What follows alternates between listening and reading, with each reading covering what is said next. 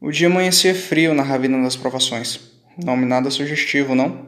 Nobre se perguntava como ele havia chegado a essa situação. Como era mesmo? Ah, claro, como pôde se esquecer. O vento frio entrando pelo estreito corredor e criando um ruído cacofônico capaz de gelar o sangue de qualquer ser humano em sã consciência, fazia Nobre entrar em profundos pensamentos enquanto caminhava, relando os braços e pernas enquanto sentia sua respiração, arfando e pesada, se tornar cada vez mais alto em meio aos intervalos de silêncio que acometiam a ravina periodicamente. Ele ainda se lembrava de sua vida antiga, antes de ser transformado. As pessoas são assim mesmo, pensava consigo. Areia vermelha, produto do intemperismo contínuo nas pedras da ravina, criava uma certa dificuldade ao olhar adiante.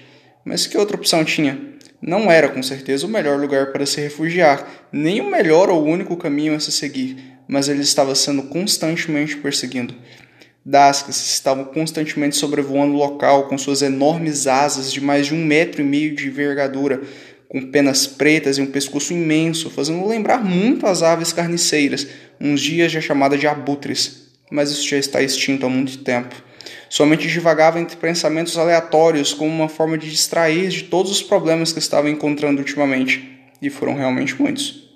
Por sorte, Nob era fascinado em diversos conhecimentos sobre o mundo antigo, então sua imaginação traçava as mais diversas situações, desde as grandes aves azuis que eram ditas ser um canto magnífico, até os mais musculosos animais terrestres e aquáticos, que respectivamente eram os maiores de seus respectivos reinos, com uma espécie de mangueira imensa no rosto e chifres magníficos, ou imensos peixes que vagavam pelo oceano emitindo ondas sonoras que encantariam até mesmo um daqueles dascas mas isso também era só um passado distante. Todos têm a estranha impressão, ao menos uma vez na vida, que estão vivendo no tempo errado, que nasceram no período errado da história, como se o universo fosse capaz de colocar em xeque as linhas perfeitas do espaço-tempo, criando um lapso e arremessando indivíduos destinados à grandeza para períodos de miséria e vice-versa. Afinal, então, como surgiriam os grandes nomes e as grandes invenções que um dia vieram à tona? Pena que muito se perdeu ao longo do tempo, e também e tamanha perda continuava a ecoar no coração de Nob, deixando-o deprimido pela perda do que nunca foi seu. Nossa mente às vezes tem dessas.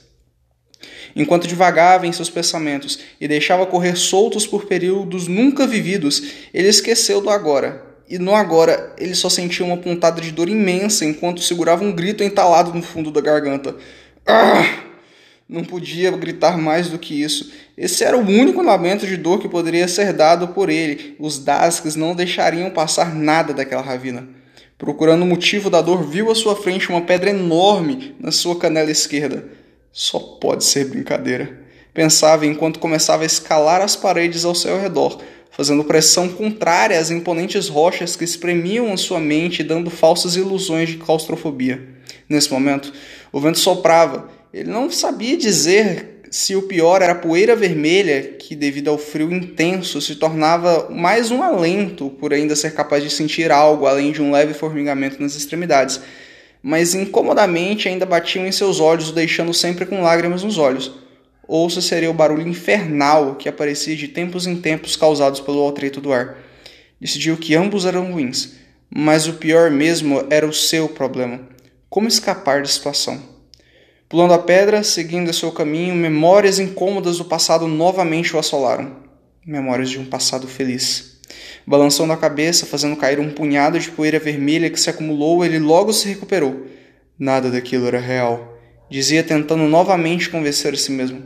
Ele sabia, sabia que não era real, mas a vontade de admitir que aquela situação, a dor em sua perna, as lágrimas em seus olhos, o ruído em seus ouvidos e principalmente aquele frio que trincava os seus ossos por dentro, ele preferia admitir que a situação atual era mentira. Aquilo sim não era real, não podia ser. Como afinal sua vida havia mudado de tanto em tão pouco tempo?